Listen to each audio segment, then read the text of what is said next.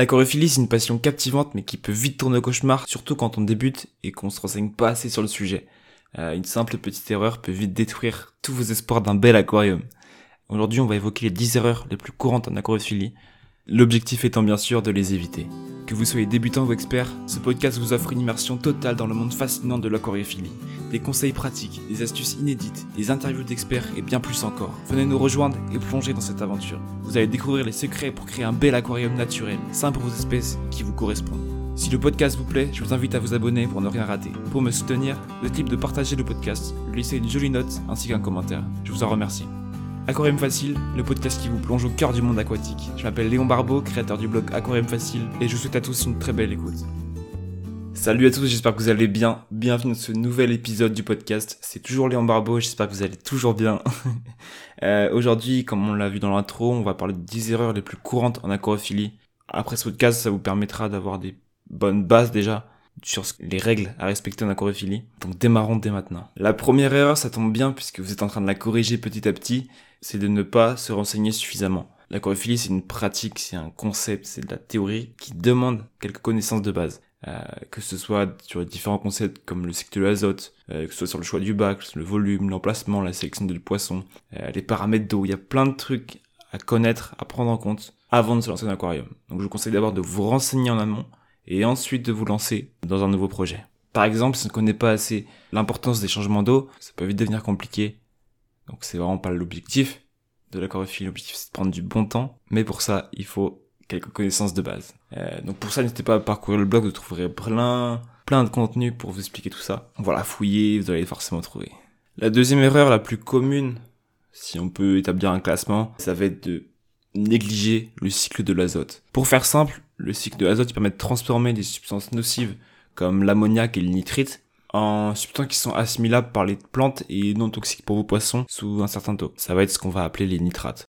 Euh, donc pour transformer l'ammoniac en nitrite puis en nitrate, il faut des bonnes bactéries et ces bonnes bactéries, elles prennent en moyenne 3 à 5 semaines pour s'installer dans l'aquarium. Donc pendant cette phase, tout à fait normal qu'il y ait euh, des nitrites et de l'ammoniac. Puisque les bonnes bactéries sont pas euh, n'ont pas encore totalement colonisé les, votre aquarium, il faut simplement leur laisser du temps. Mais si pendant cette phase on introduit des poissons, euh, là c'est plus compliqué parce que non seulement on va encore plus polluer l'aquarium, donc on va dérégler le cycle, mais euh, ça voudrait dire que vous vous introduisez vos poissons dans un environnement qui ne leur est pas du tout adapté, puisque les nitrites et l'ammoniac c'est très nocif pour le poisson et encore plus pour les crevettes. Donc c'est pour ça qu'il faut attendre un mois au minimum, euh, même si parfois on peut vous vendre des bactéries de démarrage ou des conditionneurs d'eau, euh, on n'est jamais trop sûr conseille vraiment d'attendre un mois, comme ça vous êtes sûr. Une autre erreur assez courante, ça va être d'acheter un aquarium trop petit. Donc les boules et les bocaux pour poissons combattants ou les poissons rouges euh, sont vraiment à proscrire. C'est pas de l'aquariophilie, c'est de la torture.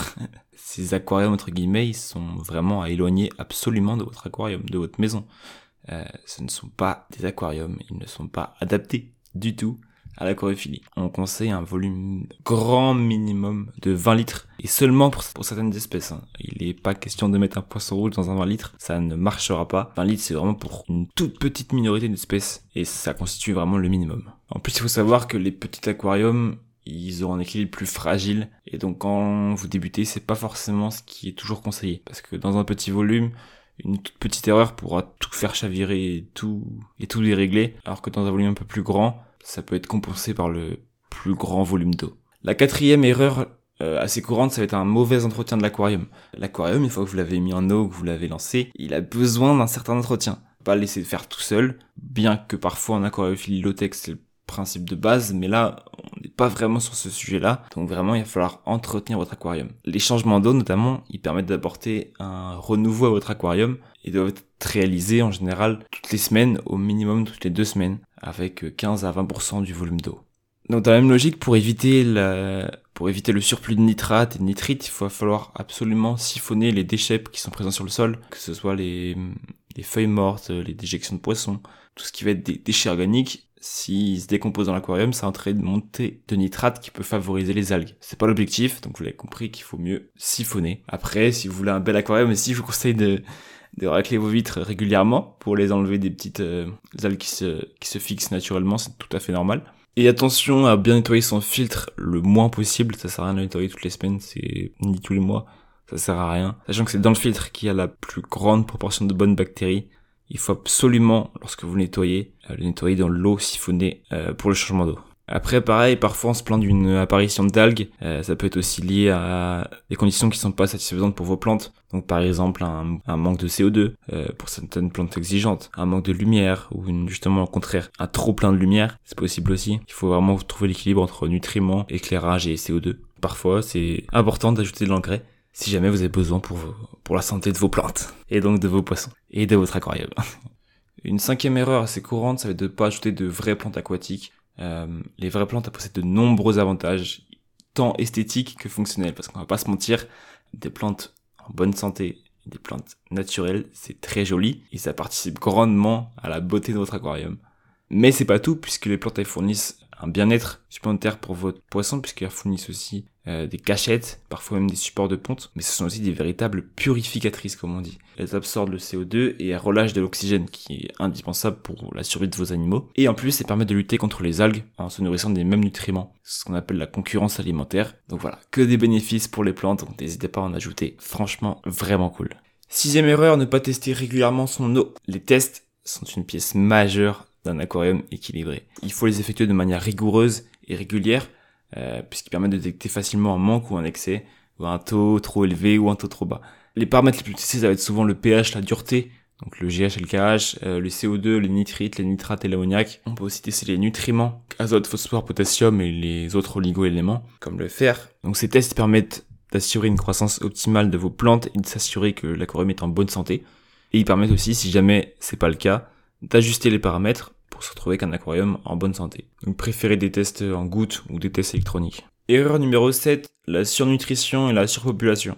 Dans la nature, les poissons ils sont en recherche permanente de nourriture et dans l'aquarium c'est le même principe. Sauf que le problème c'est que les poissons n'ont pas forcément le sentiment d'avoir trop mangé ou assez mangé. Donc c'est pour ça qu'ils vont chercher continuellement à se nourrir, à se nourrir, à se nourrir encore et encore. Sauf que la nourriture qui est apportée à vos poissons est souvent très riche et bien plus riche que celle trouvée naturellement par vos poissons dans la nature. Et c'est pour ça qu'il va être hyper important de limiter la quantité de nourriture. Ça ne sert à rien de nourrir plus de 2 à 3 fois votre poisson par jour, surtout que nourrir une fois par jour, ça convient largement à la majorité des espèces. Vous pouvez même leur, leur euh, incorporer un jour de jeûne dans la semaine. C'est tout à fait possible et compatible avec la majorité des espèces également. Et ce qui est important, c'est de ne pas trop distribuer. Toute la nourriture que vous ajoutez à l'aquarium, elle doit être consommée dans les 2 à 3 minutes qui suivent la distribution. Si c'est pas le cas, c'est que vous en avez mis trop, il faudra réguler après. Donc pareil dans la même logique, on va éviter d'avoir trop de poissons dans un aquarium, tout simplement parce que leur bien-être il va être euh, considérablement réduit et puis que ça va entraîner une forte pollution. Tout comme la surnutrition. Une erreur aussi courante, ça va être d'utiliser des produits chimiques trop souvent. Le problème des produits chimiques, c'est qu'ils, certes, certains s'avèrent efficaces, mais ils ne résolvent pas la source du problème. Donc le problème, il risque forcément de revenir tôt ou tard. Donc ce qui est important, ça va être de résoudre la cause du problème, donc se focaliser sur la cause du problème, et non la solution qui, ne, du coup, ne la résout pas. pH+, ou pH-, les produits anti-algues. Bref, il y en a plein. Certains sont pas mal, je dis pas le contraire, certains sont vraiment efficaces, mais ça résout pas la cause du problème, et en plus certains produits risquent de forcément porter atteinte à vos plantes et à leur santé, et donc en portant atteinte à la santé des plantes, ça porte atteinte à la santé de l'aquarium. Erreur numéro 9 et avant-dernière erreur, ça va être de ne pas réfléchir à son budget. L'aquarophilie, c'est une pratique qui est assez coûteuse, mine de rien, et il faut en avoir conscience. C'est une des raisons pour lesquelles l'aquarophilie low-tech euh, prendre de plus en plus de place. Mais ne pas réfléchir assez, en, ne pas réfléchir à son budget en amont, euh, ça a deux principaux risques. C'est d'opter pour des équipements de qualité médiocre. Donc, par exemple, un, éclairage insuffisant, un chauffage premier prix qui peut se mettre à très vite lâcher, une filtration trop puissante. Donc sur la durée, vous serez gagnant en optant pour la qualité dès le départ. Mais c'est pas tout parce que avec un budget euh, pas assez réfléchi, on peut souvent négliger des équipements qui peuvent s'avérer utiles, comme notamment le, CO2, la fertilisation, qui sont quand même bien pratiques dans certains cas, avec des aquariums notamment bien plantés. Dernière erreur, ça va être de se laisser décourager trop vite. L'aquariophilie demande de la patience et de la rigueur. Si vous êtes envahi d'algues, ça sert à rien de recommencer son aquarium sans comprendre pourquoi vous avez été envahi d'algues. Parce que ça risque forcément de se répéter le plus important, ça va être d'être patient, essayer de comprendre si jamais il y a des problèmes d'où ils viennent, et de s'adapter, d'ajuster ses paramètres, de, faire en sorte que l'aquarium se porte le mieux possible, tout en apprenant de ses erreurs. Et en allant de l'avant. Voilà. Merci d'être arrivé jusqu'ici, j'espère que cet épisode vous aura plu. C'était un plaisir de vous retrouver. Si le podcast vous a plu, je vous invite à lui laisser une jolie note ainsi qu'un commentaire, ça me ferait super plaisir. Et je vous invite à le partager à vos proches qui pourraient être intéressés par le sujet. Et puis, pour approfondir vos recherches, je vous invite également à naviguer sur le blog, vous y trouverez plein d'autres conseils, plein d'autres conseils et plein d'autres astuces sur la l'aquaphie. Je vous dis à une prochaine. Allez, ciao